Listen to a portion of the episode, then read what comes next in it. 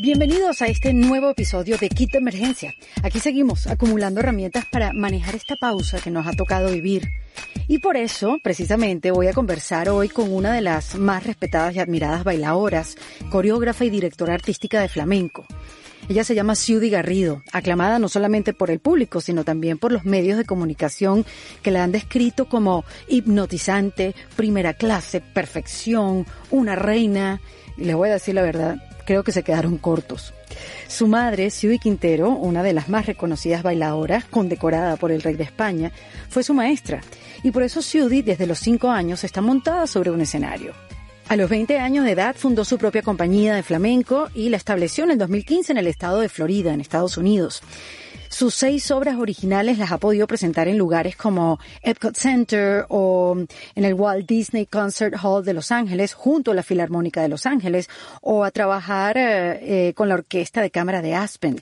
Su obra, Entre Mundos, se presentó por una temporada de tres meses en Off-Broadway, con más de 50 funciones de éxitos, que la llevó a ser nominada a los prestigiosos premios Drama Desk en la categoría Coreografía Sobresaliente. La hemos visto en videos musicales o de gira con Romeo Santos, Maná, Mark Anthony y Alejandro Sanz, o también hace poco la vimos demostrando su gran talento en la cadena NBC en la competencia de baile World of Dance. Hoy, pues, Ciudi es una reconocida artista que rompe barreras, transformando técnicas tradicionales y contemporáneas en una marca de flamenco que es completamente suya. Y la verdad que hablar de la inagotable energía de Ciudi y su pasión por el baile me puede llevar aquí un buen rato. Y por eso, precisamente, de esa pasión quería conversar con ella, que aunque en cuarentena, sigue con los zapatos puestos. Herramientas como el Zoom le ha permitido estar en contacto con sus alumnos y, bueno, hoy en día ubicados en todas partes del mundo. Eso es uno de los regalos de la cuarentena, dice. ¿Cómo vive esta pausa alguien que no puede dejar de crear, de montarse en escenarios y hacer vibrar a grandes audiencias?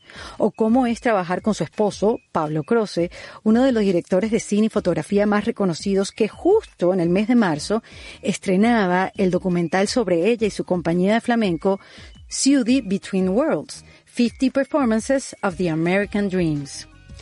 Bueno, les voy a decir, en esta conversa hay muchas reflexiones, risas por supuesto y muchos aprendizajes que hoy comparto con ustedes en este kit de emergencias.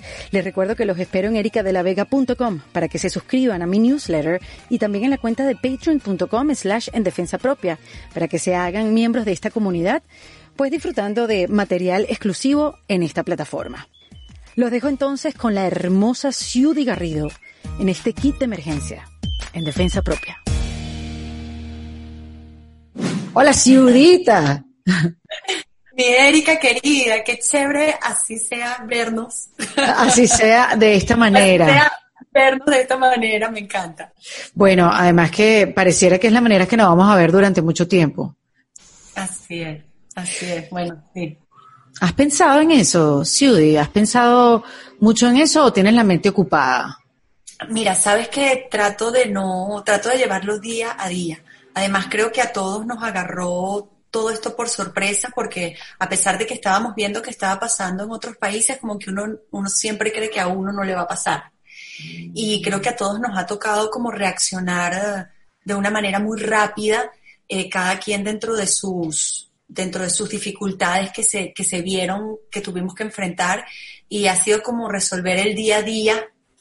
Este, también creo que no nos esperábamos que iba a ser tan largo. Cuando todo esto empezó, uno decía, bueno, una semana, dos semanas, tres semanas, y ahora cuando ves, realmente creo que hay un cambio profundo en, en la humanidad en general, ¿no? Y creo que todos estamos viviendo el proceso día a día.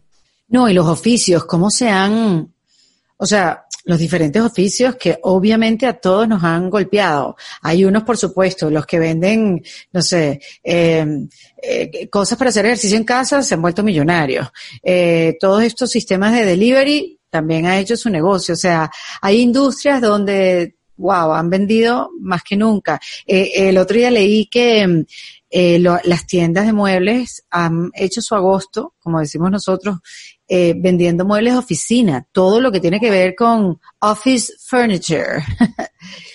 claro, porque como la gente está en su casa, entonces les ha tocado comprar un escritorio, una silla, una, ¿sabes? ¿Qué, qué sé yo? Una biblioteca para ponerse más cómodo porque uno no sabe hasta cuánto te va a quedar esto.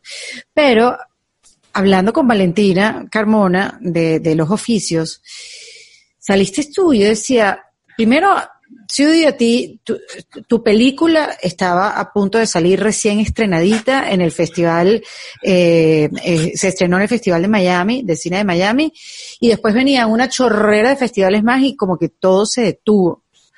Este, y como los planes, así como que te agarraron como en la foto movida. Totalmente, mi Erika, además de que tenía dos proyectos muy grandes en paralelo. El primero era la película, como estás diciendo, que es una película bellísima, que además Pablo pasó ocho años editando, o sea, realmente el estreno de la película era como que, por fin esto sale a la luz pública, una historia de tantos años y que nos ha costado tanto llegar a compartir con la audiencia. Ocho años editando, Ciudad, por amor a Dios. Años. Bueno, ¿Y filmando cuántos fueron? ¿Dos, tres años? Bueno, espérate, lo acabo de decir Firmando, firmando fueron ocho años y editando fueron tres. Ok. Claro, porque se puede editar en el interín, claro. Exacto, exacto. Entonces, este, digamos que ya con el objetivo de que esto iba a ser una película documental, fueron tres, cuatro años editando. Entonces, por fin logramos el estreno en este festival. Quedó en siete festivales más. Gracias a Dios se llegó a estrenar. Digamos que vivimos lo que fue ese momento, lo que fue estar en una misma sala con la audiencia y ver cómo reaccionaban con la película, lo cual fue algo maravilloso. Pero bueno, los otros siete festivales se suspendieron, se pospusieron o suspendieron, no sabemos qué va a pasar con ellos. Y bueno, eso está como en stand-by. Pero al de la mano también tenía un tour de mi nuevo espectáculo, Bailadora, que estrené en noviembre para justamente tener en tour todo este mes. Y vamos a estar bueno, aquí en Miami, en Los Ángeles, en Nueva York, dentro del Flamenco Festival, que además la primera bailadora no española en 20 años en estar dentro de ese festival. Qué bárbaro. Tú has roto todos esos récords, Judy. Tú, tú los has roto todos. Tú siempre has sido la primera no española en estar en cualquier sitio de, de flamenco y de, para, para mostrar tu arte. Ay, Erika, y sabes que ayer cuando te estaba escuchando lo de reinventarse y no, y no, reventarse. Y no reventarse. Y no matarse, sí, ¿verdad que sí? No matarse. Me encantó porque en mi, en mi, caso ha sido constantemente reinventarme porque no hay guía. No hay guía. Una referencia. Ahora yo, en cierta forma, soy una referencia para todas esas artistas flamencas que no son españolas y, y a lo mejor sueñan con tener un compañía que es a lo que yo también me he dedicado, ¿no? Entonces hay una referencia, pero claro, yo no tenía una referencia y sigo sin tenerla. A veces me levanto y digo, ¿qué hacer? ¿Para dónde voy? ¿Para dónde voy? ¿Cómo sigo adelante, no? Y, y, me identifiqué mucho ayer con tu, cuando vi tu. Claro, eso es chévere, ¿no? Porque por un lado, o sea, tiene, es un arma doble filo. No diría que es un arma, pero la verdad que tiene sus cosas positivas y negativas, pros y contras. Porque por un lado puedes hacer tu propio camino inventarlo y hacer tu ensayo y error. Y si sale bien, ah, todos los puntos son para ti. Si no sale tan bien, pues entonces hay una deuda grande. Exacto, exacto. Y lidiar contra tus propios demonios cuando no sale tan bien, que yo creo que ese es el peor. es el peor juez. Pero ahí en ese sentido, fíjate que la vivencia que estamos que estamos pasando ahorita, yo creo que ha sido, por lo menos en mi caso personal, un gran aprendizaje, porque es algo que estamos viviendo todos en común. Todos. O sea, bueno, sí, me suspendieron los festivales, el tour, claro, pero es que a todo el mundo se le suspendió todo. ahorita todos somos iguales. Algunos hemos tenido, como tú dices, las opciones de, reinventarnos de una manera más asequible que a lo mejor otros, por el tipo de, pues de trabajo que hacemos, ¿no? O el tipo de oficio que llevamos, pero, pero todos estamos en la misma situación en este momento. Y hay una prioridad, es mantenernos saludables y hacer los cambios que tengamos que hacer para cuando hacemos. Lo bueno es que Pablo y tú están acostumbrados a trabajar juntos y a pasar muchas horas del día juntos y, viajar, ir de tour. Entonces eso es algo, no es algo nuevo para ustedes. Aquellos que no saben, Ciudi eh, está casada con Pablo Cruz, uno de los mejores directores latinoamericanos, no diría yo del mundo mundial. Pablo es conocido por hacerle los videos a todos los artistas de este planeta, desde Maná, Gloria Trevi, Chayanne, o sea, cuánta gente más. Bueno, y por supuesto a Ciudi. Pero porque de un tiempo para acá como que se ha dedicado a ti, a tu proyecto, a hacer que tus sueños sean realidad y a darle como productor un artista como que el lugar y, y el, digamos, las herramientas que necesita para llegar cada vez más arriba, ¿no? Sí, ha sido una bendición que, como tú lo dices, mis sueños, Él los haya convertido en sus sueños también. Y dentro de esa agenda que él tiene y también sus inquietudes artísticas que tiene como director, él haya incluido este, dentro de sus logros y dentro de las cosas que él quiere realizar ese, ese sueño. Eso es algo que no tiene, sabes, no tiene, no tiene, todos los días doy gracias a Dios por, por tener ese lado, ¿no? Y cuentas con mi envidia cochina siempre. pero, pero, es, difícil, bueno, como todo, todo tiene sus su, pros y sus contras, pero es, es, muy difícil porque es manejar dos carreras, ¿no? La que sí.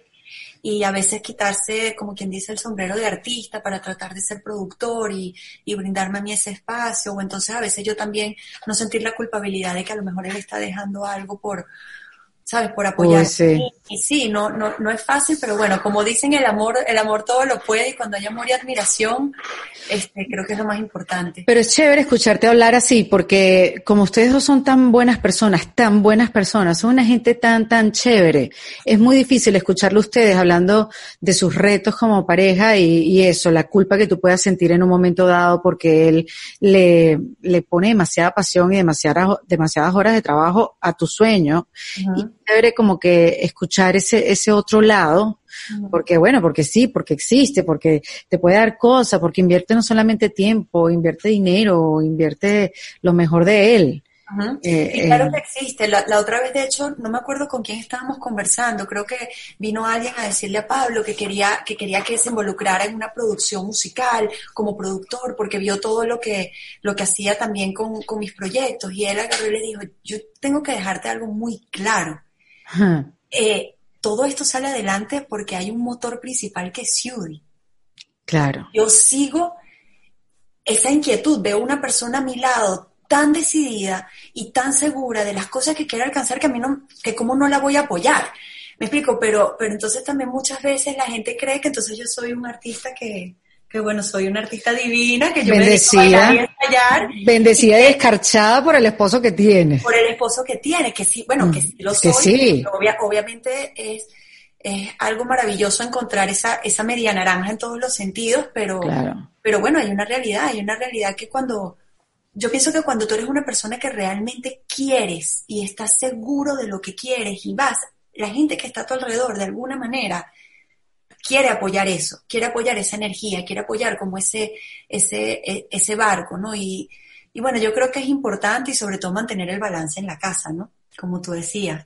De, de, y creo que también en este momento que estamos viviendo se, se ha visto, teníamos años que no teníamos una sobremesa, teníamos años que no hablábamos de otros temas que no fuera trabajo. Claro, obvio, seguro.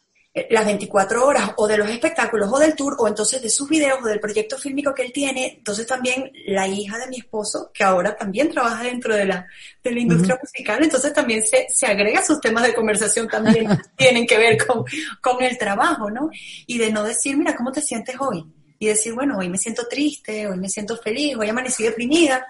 Eh, o, oye, qué rico que aprendí a hacer una receta no sé, cualquier cosa que, que simplemente sea... Conectar desde otro lugar, ¿no? Que, que para algunos debe ser algo súper fácil, como para ustedes, me imagino, lo estoy suponiendo, o como para otros como que no conectamos en más nada sino con el trabajo, o sea, también es una etapa de descubrimiento. Erika, llegamos a ese punto. Yo, yo te puedo decir que hemos estado domingos así, viendo una serie, termina la serie, y nos volteamos y nos vemos así, estoy como aburrido, yo también estoy aburrida, nos vamos a la oficina, dale pues, y nos vamos a la oficina, así, o sea, ese nivel de enfermedad ha pasado en este matrimonio. Y el domingo salir corriendo a la oficina a ver proyectos, a ver el tour, a ver las fechas, eh, bueno, porque amamos lo que hacemos. Claro, yo tengo una amiga que los sábados y domingos decía que iba para el gimnasio, ya vengo voy al gimnasio y se dio a su oficina. La conozco, ¿cuál es? La conoces, ¿no? Digamos ese cuento. Y yo, qué inteligente esta mujer. Como yo no lo había aplicado. Este, pero oye algo, eh, y bueno, en esto, en esto de la convivencia y de, bueno, de que muchos están no les queda otra que llevar a sus trabajos a sus casas. Este, y yo he visto, por ejemplo, todo lo que tiene que ver con movimiento. Eh, clases de cualquier cosa, desde yoga hasta de boxeo, CrossFit, eh, clases de pilates, todo se hace en lives, en, clases pagas o no, eh, que las pagas en una plataforma. Pero ¿Cómo hace una bailadora para dar clases en un apartamento? ¿Dónde zapateas? ¿Dónde se graba? ¿Qué te grabas? ¿Te grabas los pies? ¿Cómo manejas eso? O sea, en el momento que tú me acabas de decir, yo soy mi propia guía, yo llevo la luz adelante porque no hay nadie que esté más adelante que yo. ¿A dónde alumbraste ahorita? Mira, sabes que fue todo muy, muy empírico. Eh, me acuerdo, la sede donde yo ensayo queda muy cerca de mi casa. Yo quiero, quiero hacer como esa aclaratoria. O sea, realmente yo agarro el carro y está a siete minutos. Okay. Y todo esto comenzó, yo entré como en un pánico y dije, yo tengo que dar la clase desde la casa. Y me acuerdo que Pablo me decía, pero mi cielo, o sea, la sede está a siete minutos, no te vas a contagiar por montarte en el carro, ir, vas a estar tú sola y dar la clase desde ahí. Pero a mí me entró como una situación de que yo tenía que dar el ejemplo, de que no podíamos salir de casa y que lo menos que puedo decir es a mis estudiantes, no pueden salir de casa, pero yo sí voy al estudio con todas las comodidades, con el piso de flamenco, con el espejo y, y, y con todo lo necesario para tú moverte. Entonces dije, yo tengo que poder lidiar con los mismos retos que los estudiantes van a lidiar si tenemos que hacer esto desde casa. Entonces me traje un pad, que además es un pad comiquísimo insonoro, que es como un plastiquito, sea, literalmente zapatear sobre un plástico y el piso duro, el piso duro de tu casa. Nosotros normalmente zapateamos sobre una, una tarima de madera que es hueca y que eso tiene como un poquito de resorte para que no te duela la espalda, no te duela esto. Y fue empezar y ensayo y, error, er, ensayo y error. Me di cuenta que entonces zapateaba, el sonido llegaba eh, distorsionado. Entonces, y así fui amoldándome, amoldándome hasta que convertí mi sala en una sala de ensayo puse el espejo que tenía en mi cuarto, lo, lo saqué a la sala, me puse una camarita, me puse la computadora detrás, entonces yo veo a mis alumnos desde un monitor adelante. Y bueno, así fuimos y cuando empecé a ver, se empezaron a sumar estudiantes de México, de Nueva York y de una cantidad de lugares que siempre habían querido tomar clases conmigo, más que no tenían la oportunidad necesariamente de venir a Miami. Qué loco, Ciudad. Y nunca se te pasó por la cabeza dar clases a distancia. O sea, sabías que había gente interesada por ahí por el mundo, pero nunca se te pasó, no lo viste como una posibilidad. Mira, nosotros grabamos hace como cinco años unos videos que estaban a la venta, ¿no? Que estaban haciendo unos videos de técnica donde tú pones tu video y hay ejercicios, tablas de pie, entrenamiento desde principiante hasta avanzado para tú aprender a bailar flamenco en tu casa. Pero obviamente la interacción este, con el estudio ¿no? De yo verte y decirte, oye, Erika, sube el codo, mira, el secreto está en que no estás haciendo esto, haz esto. O sea, esa interacción es, es maravillosa y no la tienes cuando pones un video. Mucha gente me había pedido, sobre todo personas que, que vienen, eh, aquí en la sede nosotros recibimos como maestros de escuelas que vienen vienen de otros lugares y pasan aquí una semana, dos semanas, o estudiantes de diferentes lugares, y siempre me decían, oye, no hay forma que tienes que poner algún tipo de sistema que yo pueda seguir las clases, pero desde donde estoy. Pero claro, uno en la corredera en la que uno vive, que mi prioridad siempre son los shows, la compañía, el tour, que a duras penas mantengo el hecho de dar clases, porque es, es como manejar dos, dos carreras en paralelo, pues no le habíamos prestado atención. Y ahorita nos, damos cuenta que con todas estas herramientas maravillosas que nos brinda la tecnología, que además las manejas tú mismo, pues definitivamente cuando regresemos a las clases también van a quedar online para el que quiera entrar desde afuera. Increíble que en esta situación se puedan abrir otras posibilidades, ¿no? Y estar conectado con más gente, enseñarle a más gente, o de repente contar con bailarines en otros países, ¿sí? porque tú, eh, bueno, viajabas mucho. hacía estos espectáculos en diferentes ciudades. Yo no sé si tú aplicabas la de buscar bailadoras en esa ciudad o si tenías ex estudiantes en alguna que otra ciudad ahí, bueno, se elimina una, una, se ahorra una cantidad de costos, ¿no? Eso lo hacías, ¿no? Ay, sería maravilloso si se pudiera hacer, pero la verdad el tipo de repertorio que nosotros manejamos artísticamente es complejo y necesita muchas, muchas horas de ensayo, mucho trabajo para llegar a él. De hecho, nosotros, por ejemplo, montamos un espectáculo y ese espectáculo puede pasar girando los próximos dos, tres años, y idealmente con el mismo elenco, porque puede nada más tardarse en montar esas bailarinas cuando tú ves 10 bailarinas que van todas iguales y es como un material muy original que no es que necesariamente la gente ya lo tiene y eso se puede tardar tres meses, tres meses dándole durísimo para lograr a ese... Y bueno, por eso también es que las compañías de danza en ese sentido somos organizaciones sin fines de lucro, que necesitamos soporte, porque no son cosas que tengan esa, esa ventaja comercial que puedes tener, ¿no? De a lo mejor que tiene un cantante y tiene su, su, su pieza montada y la manda a un coreógrafo en tal país y el coreógrafo lo monta eh, como que manejamos otro, otro tipo de, de disciplina que es, es sacrificada en el sentido de que es mucho, mucho trabajo versus, versus ingresos económicos, pero bueno, es la vocación, ¿no? Es lo que uno, claro. lo que uno ama hacer. Entonces es como... Y tú te has planteado, Ciudi, que esto yo lo estaba hablando precisamente en mi charla de, la de reinventarse y no reventarse, que ahorita que lo, que lo mencionas, que uno, por ejemplo, lleva, tú llevas, o sea, en la película Ciudi Between Worlds, que bueno, espero que muy pronto todos las puedan ver, eh, porque está increíble. Lo que pasa ahí, yo que conozco a Ciudad y a Pablo bien, bien, bien, yo no sabía lo que había pasado. Eh, en Nueva York. Lo mantuviste oculto hasta Lo mantuviste oculto y yo no voy a hablar de eso, no voy a hacer spoiler ni nada, eh, pero eh, es una película que uno la vive de verdad de principio a fin. Pero cuando uno desde pequeño, ahí sale en la película un video tuyo bailando desde que tú tenías seis años. Ya estabas zapateando, hermana. Entonces es algo que tú llevas haciendo por tanto tiempo, por tantos años, por toda tu vida. Tú, o sea, a ver, yo por ejemplo, para ponérmelo como yo, para que no se, se oiga mal, yo estuve 20 años haciendo radio y 20 años haciendo televisión y yo pensaba que yo no sabía hacer más nada. Y yo misma me puse mi etiqueta, como que bueno, yo siempre voy a hacer lo que aprendí a hacer. Llevo 20 años haciendo lo que sé hacer y lo mastericé y yo obviamente mi cerebro piensa que yo no sé hacer más nada y por mucho tiempo me limitó eso. Tú te has puesto como en la misma posición, o sea, si este tipo de situaciones que el mundo cambia un día para otro, preguntarte, ¿qué haría yo si no fuera bailadora? Tú sabes que sí me lo he planteado muchas veces y hay mm. muchas cosas que a mí me encantan hacer pero cuando yo no bailo, yo me siento asfixiada. Y eso ya es una sensación con la que no puedes lidiar. Y no solamente cuando no bailo, sino que es todavía más peligroso, sino cuando no estoy sobre un escenario. Uf, entiendo perfectamente. ¿Y cómo vamos a manejar eso, Ciudad?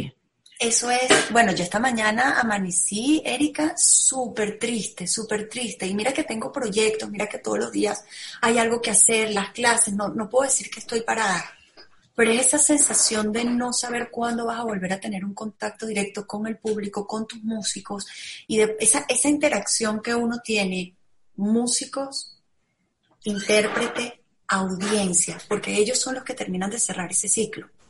¿no? Ese ciclo y ese trabajo, ¿no? Ese, ese contacto de tú hacer un remate y sentir si les llegó, si no les llegó, si aplaudieron, si se pusieron de pie, sí, o sea, no sé, yo estoy montada en un escenario desde que tengo uso de razón. Mi esposo dice que soy una adicta al, aplauso. al aplauso. y sí, se puede ser, es una buena adicción, digo yo, ¿no? Bueno, total, pero, pero sí, sí es algo que yo no me veo sin eso en mi vida. Y es complicado porque digo, bueno, a lo mejor con los años me llegará, a lo mejor no he madurado lo suficiente y con los años va a llegar un punto en que diré estoy cansada y, y me quiero retirar, pero por ahora es algo como que yo no me veo fuera de un escenario y no me veo como no, no creando. Y el mayor miedo que tengo es de sentirme tan agotada por todo el trabajo que tengo que hacer para llegar a un escenario, de estar cansada para seguir creando y bailando. Y eso es uno de mis mayores miedos, porque el mismo hecho de que tengo que crear toda la infraestructura para llegar ahí, ¿no? Y además este arrastrar una compañía y seguir adelante y, y ser siempre como motor de una cantidad de gente que va, es agotador, que después cuando te metes en tu sala de ensayo para tener tu momento, tu momento de creación, de entrenamiento, estás agotada. No das más, claro, sí, estás en blanco. Exacto, entonces creo que ese es como el, el, como el mayor miedo que puedo tener y, y creo que eso me lleva a, a, no querer pensar en tener que hacer otra cosa. Más sin embargo, si me preguntas, yo quisiera llevar el flamenco a todos los lugares posibles, a películas, a cines, a documentales, pero es el flamenco. Es el arte por el, al que he dedicado mi vida. Me encantaría poder colocarlo en todas las plataformas habidas y por haber. Y eso a veces es muy agotador. no, no yo te entiendo. No, te entiendo perfectamente, porque evidentemente tú eres el motor, porque tú no solamente eres bailadora, tú eres coreógrafa, como lo dije al principio del programa, y eres una persona increíblemente creativa y, lo que no sabes vas y lo aprendes y, cargas y no cargas, pero llevas la responsabilidad de cuando sale bien y cuando no sale bien un show. O sea, tienes como muchos sombreros y, y, y, cada uno de ellos pesa mucho. Así es. Y, bueno, cuando uno está pesado es, es, difícil crear, pero igualito creas, o sea, eso nunca ha sido un impedimento para ti. La cosa es que ahora eh, hay una obligación a seguir creando, pero ya a una velocidad quizás nunca antes vivida. Así es, Erika. Es muy loco. Y hay mucha información también, porque tenemos muchos accesos.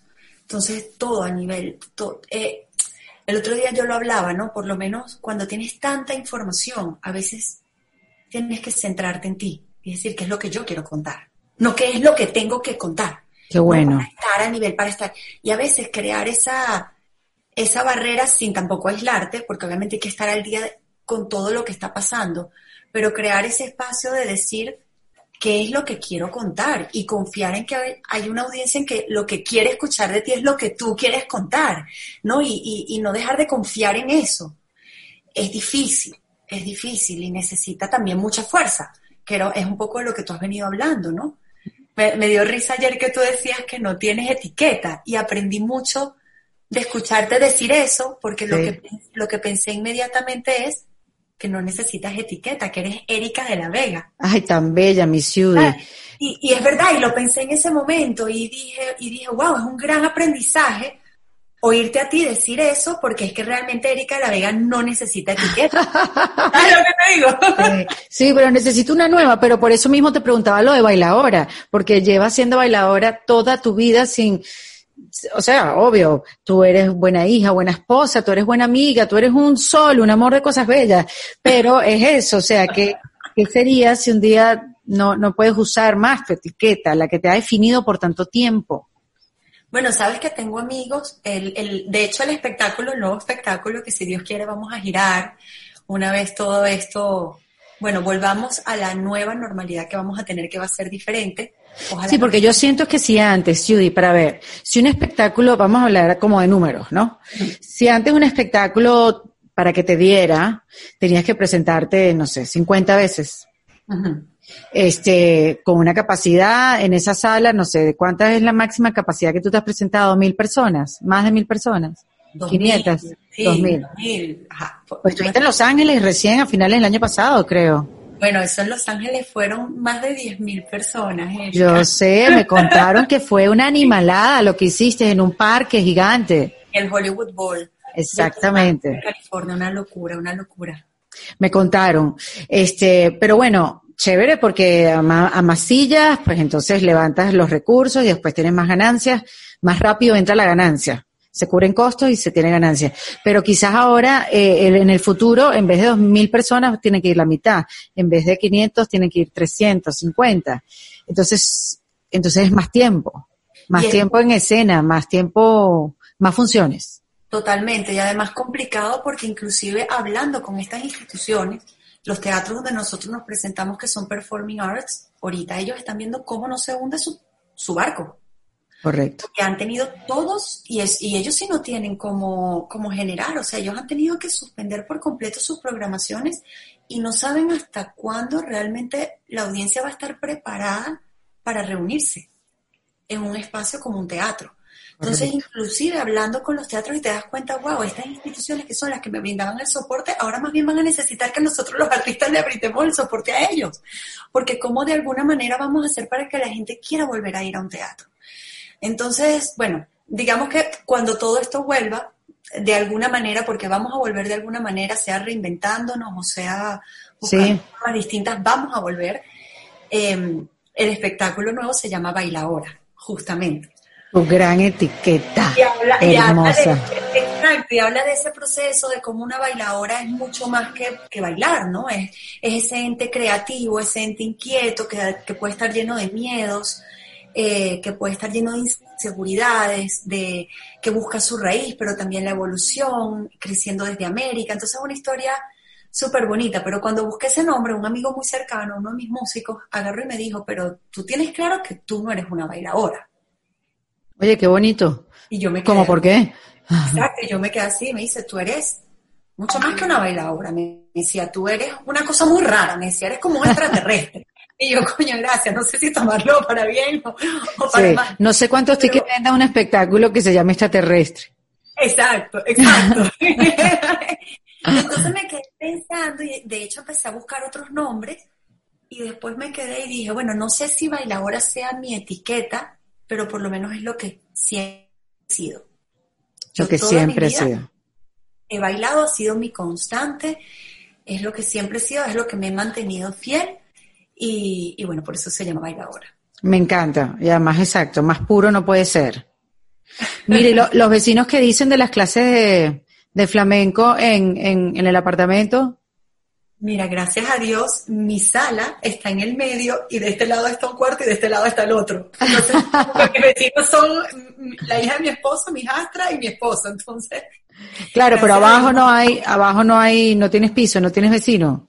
Estoy en planta baja. Eh, tú todo lo piensas. Estoy en planta baja. Yo no lo podía creer. Qué bien, qué bien, sí. Bueno, entonces, nada, pues has aprendido ya, ya ciertas, ciertas cosas con lo que estás viviendo. ¿Tienes más alumnos? sí. Eh, hoy en día. Nos ha ayudado porque, bueno, también obviamente hemos tenido estudiantes que, que han perdido sus trabajos. También esa es otra, ¿no? Que cuando tienes ese contacto directo también te das cuenta de todas las situaciones por las que por las que está pasando tu gente cercana y bueno, también te ayuda a balancear y a buscar las formas. Yo creo que el espacio del baile es algo necesario ahorita, todos desde casa, entonces buscamos cómo, cómo de alguna manera apoyarnos entre todos, ¿no? Y que la comunidad siga. Claro, porque eso es una manera de drenar, a juro. Total, totalmente. Y de hecho, por ejemplo, los estudiantes de Venezuela, de la Academia de Mami, de Ciudad y Mamá en Venezuela, claro, ella, el tema de la tecnología no se le daba tan bien y yo, bueno, mami, mándame a todos los de Venezuela mi Zoom. Entonces, también todos los estudiantes que están en Venezuela están viendo ahorita las clases conmigo a través del Zoom o con mis maestras de aquí de Miami. Entonces, bueno, eh, ha sido bonito porque de alguna manera ha unificado también la comunidad de nosotros este, desde todas partes del mundo y ha sido muy lindo. Qué chévere, qué bueno. Y además podrías hacer hasta participaciones con bailadoras, eh, tus amigas españolas. Así es, así es. De hecho, lo hemos estado hablando. Y, bueno, sabes que cuando empezó toda esta dinámica fue un poco extraña porque como empezó primero en España, em, los mismos artistas españoles, los mismos bailadores y bailadoras para drenar. Claro. A, hacer Instagram Live, a dar clases, a, hacer de todo que normalmente el, público del flamenco siempre ha sido como muy callado, ¿no? Y no, muy de las redes sociales. Y de repente empezó a aflorar que el tener acceso a todo el mundo. Y la verdad ha sido hermoso porque ahorita hay acceso a todos. De hecho, ahorita antes de, antes de hablar contigo estaba viendo una, un espacio que creó Farruquito, un bailador amigo muy querido, este, que se llama lenguaje flamenco y entonces entrevista a otras personalidades de flamenco y obviamente es para los que somos súper aficionados al flamenco y estaba él hablando con el maestro Canales, con Antonio Canales, dos grandes amigos. Y estábamos todos ahí conectados escuchándolo y, y súper bonito porque se han abierto esas iniciativas y todo esto dentro de lo que es el mundo flamenco. Pero para una, para, para una disciplina, Ciudad, que requiere tanta pasión, porque, ojo, no, no quiero juzgar que si el ballet es más fácil o no, obviamente que no, pero quizás es un poco más calmado y puedes corregir una línea, una pierna en el ballet, la mano no está bien puesta y el brazo tiene que estar, no sé, más alineado con el cuerpo. Pero, pero el flamenco es una cosa, un, un zapateo, un corazón, un, se te sale, se te sale aquí en la garganta. O sea, que, que es un reto realmente poder enseñar esta disciplina eh, a distancia. Sí lo es, sí lo es porque además es, es, un poco lo que tú estabas hablando, ¿no? La diferencia que puede tener el arte flamenco es que te va absorbiendo de alguna manera, ¿no? Cuando quieres avanzar, te das cuenta que si no lo llevas a tu vida, mm. que no sirve con la hora de clase. Bueno, sirve, sirve hasta un punto, pero cuando todo el mundo que entra en algo quiere como seguir avanzando, ¿no? Quiere como seguir escalando. Y a medida que vas escalando, te vas dando cuenta que es que si no lo traes a tu vida, si no lo empiezas a vivir todos los días, a toda hora, empiezas a entender de qué va, empiezas a conocer sus intérpretes, la historia, de dónde viene, es como que llegas hasta un punto, pues. Y no hay ese avance. Entonces, por eso dicen que el flamenco es un arte que te atrapa, que se apodera de ti y cuando menos acuerdas, no, te transforma y, y ese es el submundo que a veces hablamos los flamencos. Sí, no, yo tengo amigas que han empezado a bailar flamenco y más nunca las vi. no sé, aparecen en 15 años y que bueno, ya, Voy a, ser mamá ya. Hola, ¿qué tal? ¿Qué ha pasado en el mundo? Risa, así tal cual, ¿qué ha pasado en el mundo? Nosotros estamos enteradísimos de lo que pasa en el flamenco y no sabemos lo que pasa en el mundo. ¿Y no, y no has considerado ser, con tanto que has aprendido, por, porque tú misma te has hecho el camino, asesorar también a, a otras bailadoras o de repente en otras disciplinas? ¿No has pensado todavía como que darle tu talento a un poco a, otra? O mira, vente por aquí, vente por allá, no tienes tiempo de pensar en otro. Bueno, yo creo que cuando das clase es una, es una, es como una, una muestra de ese dar, ¿no? Y yo crecí en un, en un ambiente de enseñanza, porque mi madre es una mujer que dedicó su vida entera a la enseñanza. Entonces he tenido como ese ejemplo tanto en lo positivo como también un poco en lo negativo, en el sentido de que, de que cuando te dedicas a la docencia es netamente a la docencia. Ya, claro. Entonces yo he tratado siempre de mantener como un balance entre las dos cosas, este, que no es muy común, porque normalmente los artistas que se dedican como al escenario no necesariamente este, imparten tantas clases o tienen un programa de formación tan establecido como el que yo, como el que yo tengo, porque es difícil manejar las dos cosas, eh, por tiempo, ¿no? Por, por, por, capacidad humana. Sí. Es, es, es, difícil. Pero cada, cada oportunidad que yo tengo de estar en un, en un salón de clase, es que te conviertes en guía y no, y no, puede, y no puedes cerrar esa puerta, ¿no? En el momento en que tú tienes una estudiante avanzada y entonces no sabe por dónde seguir y te escribe por personal y te dice, ¿cómo sigo adelante? No sé si irme a España, no sé si entrar en el conservatorio, no sé si audicionar para una compañía, ¿cómo hago para pasar de ser este estudiante avanzado en convertirme en un profesional? Y eso ¿Cómo, ¿cómo, vas a cerrar esa puerta? Obviamente estás ahí, ¿no? Claro. Y para eso estás abriendo esa puerta y estás ahí para crear una guía y para de alguna manera eh, tratar, ¿no? De, de, guiar un poco en, en, algo que es difícil porque eh, hay poca audiencia. El, el, flamenco todavía yo siento que hay una barrera ahí muy grande que no hemos terminado de romper y mira que todos los días de mi vida pienso en cómo romper esa barrera y cómo llegarle a más audiencias, pero, pero no es fácil y mientras, y mientras más submundo sea, menos oportunidad de trabajo hay para los que se dedican a ello, ¿no? Sí. Entonces, hay que, tenemos que buscar todas esas formas de, de abrirlo, ¿no? De, de, de, crear más audiencia. Es verdad, tú siempre has mezclado el flamenco con algo, eh, con, con, con otra disciplina, con otro baile, con otros ritmos. Siempre, ahorita que lo dices, Judy, siempre has buscado la manera de llevarlo más allá. Tienes toda la razón. Y bueno, lo pueden ver, lo van a poder ver en la película Judy Between Worlds. ¿Cuál es la otra parte del título que no me, no, no, no llegué? 15 Performance of the American Dreams, 50 funciones del sueño americano. Así mismo. Y bueno, ojalá muy pronto la puedan ver. Eh, sé que eh, gracias al Festival de Miami se pudo ver hasta la semana pasada eh, por Vimeo, pero ya, ya entiendo que no, ¿verdad? Ya, ya, ya, ya caducó. Ellos lo pusieron sí. al aire por una semana y bueno, vamos a esperar a ver de qué otra forma podemos, podemos mostrar la película. Bueno, pendientes de eso, pendientes de Bailadora, que, bueno, nada, todos estamos esperando que las cosas se reanuden para volver a disfrutar de nuestros artistas favoritos del arte que más disfrutamos ver, eh, y sobre todo, bueno, tú, Judy, que siempre has sido como un referente, y que, bueno, que estás, mira, que, que chévere que te puedas mostrar como que, no sé, aquí estoy abierta a cualquier posibilidad, porque así estamos muchos. Y, y, es, y es, bueno saber eso, que, que, que una pareja tan creativa como ustedes dos también estén bueno, vamos a ver, vamos, va, vamos a ver qué pasa, vamos a ver qué hacemos y vamos a ver qué otras posibilidades nos trae esta situación. Sabes que hoy, hoy en, el, en lo que estaba escuchando justamente de estos dos maestros de flamenco, uno le pregunta al otro, el más joven, el que es contemporáneo conmigo, le pregunta al maestro Canales y le dice, maestro, ¿qué significa para ti el éxito? Entonces él se queda así y dice, bueno, el éxito puede ser lo que antecede al fracaso. Generalmente, entonces dice, ¿por qué? Porque generalmente si tú solamente trabajas en, en un fin de llegar a una cúspide, ¿qué viene después de que llegas a la cúspide? A juro tiene que caer. Sí. Y me quedo así pensando, y bueno, por eso es el maestro que es, ¿no?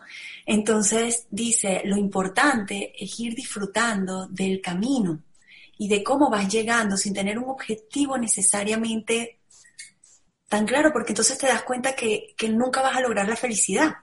Claro. Y, y, me dejó pensando mucho esa reflexión y me pareció muy bonita y yo creo que eso es lo importante, Erika, que disfrutemos el camino Y si hay algo que nos tiene que dar los años y nos tiene que dar la experiencia, es eso, en que, en que tenemos que aprender a disfrutar el camino y, y mientras nosotros lo disfrutemos, los que nos escuchan y los que nos ven. Claro, seguro lo van a disfrutar. No, y el mientras dure también. Yo a veces aplicaba esa frase, como que disfrútalo mientras dure, ¿sabes? Como, como, como los proyectos en, en, en televisión, que hay unos que no duran o no, y ya cuando uno ha, ha vivido un poco, y sabes que los programas de televisión no son para siempre, porque yo alguna vez en mi vida lo pensé, que eran para siempre. Exacto. Sí este, yo siempre como que le decía a mis compañeros de trabajo, lo que fuera, como que disfrútalo mientras dure, porque, pero lo decía con cierta eh, ironía, como con cierta, con cierta, y una cosa no sé si medio peyorativa, ¿no? Eh, y hoy en día, te lo juro que, bueno, desde hace ya un tiempo para acá, me he dado cuenta que, que hay situaciones, tú sabes cuando me empezó a dar, cuando empecé a viajar con el stand-up, y en cada ciudad me encontraba gente conocida, amigos, hasta familia, eh, en, ciudades remotas o gente con quien tú habías trabajado y te lo encuentras que si en Calgary, que wow. no, no sé ni cuánto tiempo es el viaje a Calgary, pero sabes, me imagino que a ti también te debe pasar. Y ahí como que entendí y me cayó la lucha de, de que puedo estar sentada, no sé, en República Dominicana después de un show con un grupo de amigos que no veías hace tanto tiempo y decir, déjame disfrutarlo, no importa que me vaya a costar tarde, porque yo no sé cuándo nos volvamos a ver. Pues, puede ser trágico, trágico lo que estoy diciendo, pero en verdad eso lo que me ha hecho es disfrutar el momento. El momento de, de, de un show de, de del stand-up, disfrutarlo hasta más no poder, sacarle el jugo, después sentarme con amigos, no me importa, duermo en el aeropuerto, no importa, es vivirlo, es vivirlo, vivirlo, experimentarlo y que se quede aquí y que me llene. Yo creo que eso también, esto es lo que estamos viviendo, también nos, nos invita un poco a disfruta mientras dure. Totalmente, totalmente. Uno se da demasiada mala vida y más si eres tan creativa como tú, que llevas, que eres el capitán de todo un, un proyecto. Uno, uno se da mala vida porque uno es exigente. Ya está, o sea, eso no tiene nada de malo, gracias a Dios. Qué bueno que te das mala vida. Pero uno también tiene que disfrutar un poquito mientras dure. Así es, así es. Bueno, pues me encanta conversar contigo. Si llevamos esta conversación súper pendientes hace tiempo y bueno, la, la logramos tener ahora y, y, bueno, tú sabes que yo soy tu fan y cualquiera de tus proyectos yo siempre estoy ahí y, y espero que a través de esta conversación aquellos que no te conozcan todavía se convierten inmediatamente en tus fans. Qué Mira, bella. óyeme, aquellos que quieran, porque esto también es lo que pasa. Hay gente que está aprovechando el tiempo de verdad y no se anda lamentando por las paredes. Y hay gente que llama, a mí me llamó el otro día una amiga y que tú no sabes quién me puede dar un curso de locución y yo, tú. Sí, sí, hay gente que está activadísima.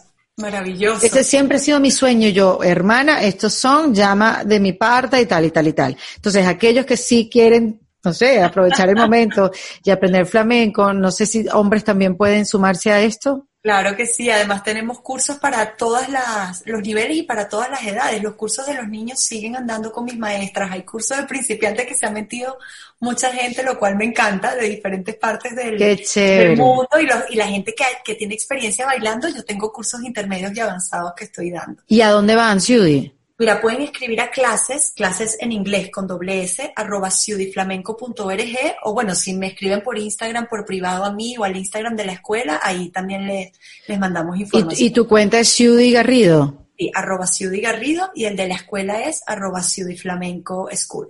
Bueno, yo igual se los voy a dejar en la descripción. Yo siempre les prometo, ah, yo soy la peor, yo les prometo que yo les voy a dejar toda la descripción y todas las recomendaciones de Ciudi en, en la descripción de- y, en- y después se me olvida porque son 25 mil cosas que tengo que poner. Pero les prometo que lo voy a poner para que vayan directo a la escuela de Ciudi, aprovechen el tiempo y aprendan de la mejor. Eh, y antes de despedirnos, Judy, te quería preguntar, ¿qué meterías en este kit de emergencia que estamos armando para, bueno, son herramientas para usarlas en momentos de crisis, puede ser el COVID-19, pero puede ser cualquier otra situación, cualquier otro imprevisto que se nos presente. Yo creo que es muy importante el positivismo, Erika. Mm, Hay que ser positivo, siempre, siempre. Eh, como dicen, al mal tiempo buena cara, siempre, siempre hay que buscar el aprendizaje de todo. ¿No? Que cuando uno está viviendo momentos difíciles, si eres una persona positiva, sabes que esa dificultad te va a ayudar a ser mejor persona, mejor ser humano. Ser positivo, ¿no? porque si todos los seres humanos de alguna manera nos rigiéramos por el positivismo, creo que las cosas serían, serían diferentes. Me encanta. Tú sabes qué, yo nunca te he preguntado esto, porque si y yo hemos conversado muchas veces en la vida, en público y en privado. ¿Qué te ha dado a ti la disciplina del flamenco? A ti como persona, ¿qué te ha dado?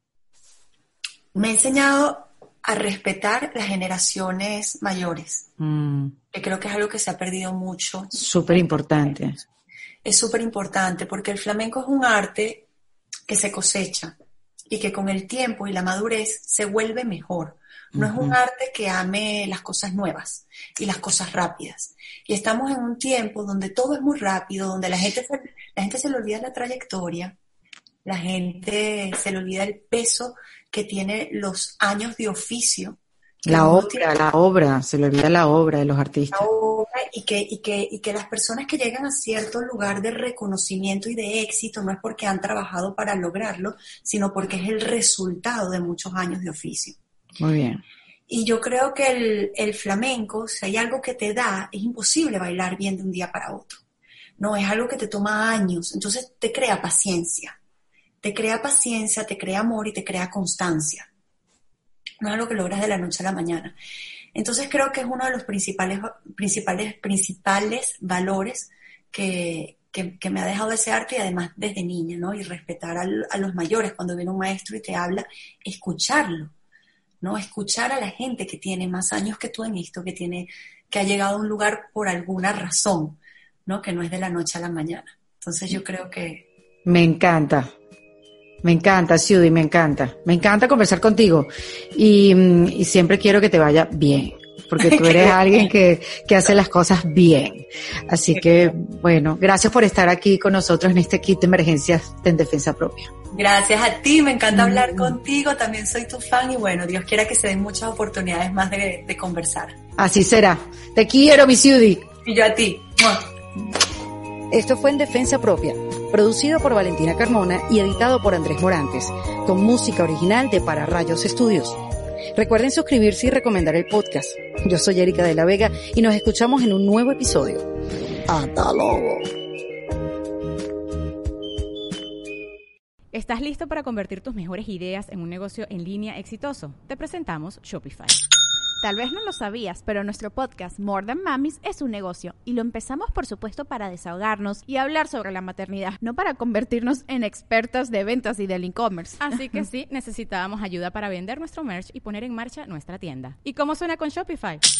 Llegó otra venta. Shopify es la plataforma de comercio que está revolucionando millones de negocios en todo el mundo. Ya seas un emprendedor desde tu casa o desde donde sea, Shopify es la única herramienta que necesitas para iniciar, administrar y hacer crecer tu negocio sin dificultades. Con Shopify puedo gestionar pedidos, envíos y pagos desde cualquier lugar, brindándote toda la información y estadísticas de tus ventas al detalle. Regístrate para un periodo de prueba con tan solo un dólar al mes en shopify.com barra sonoro, todo en minúsculas Ve a shopify.com barra sonoro para llevar tu negocio al siguiente nivel. Shopify.com barra sonoro.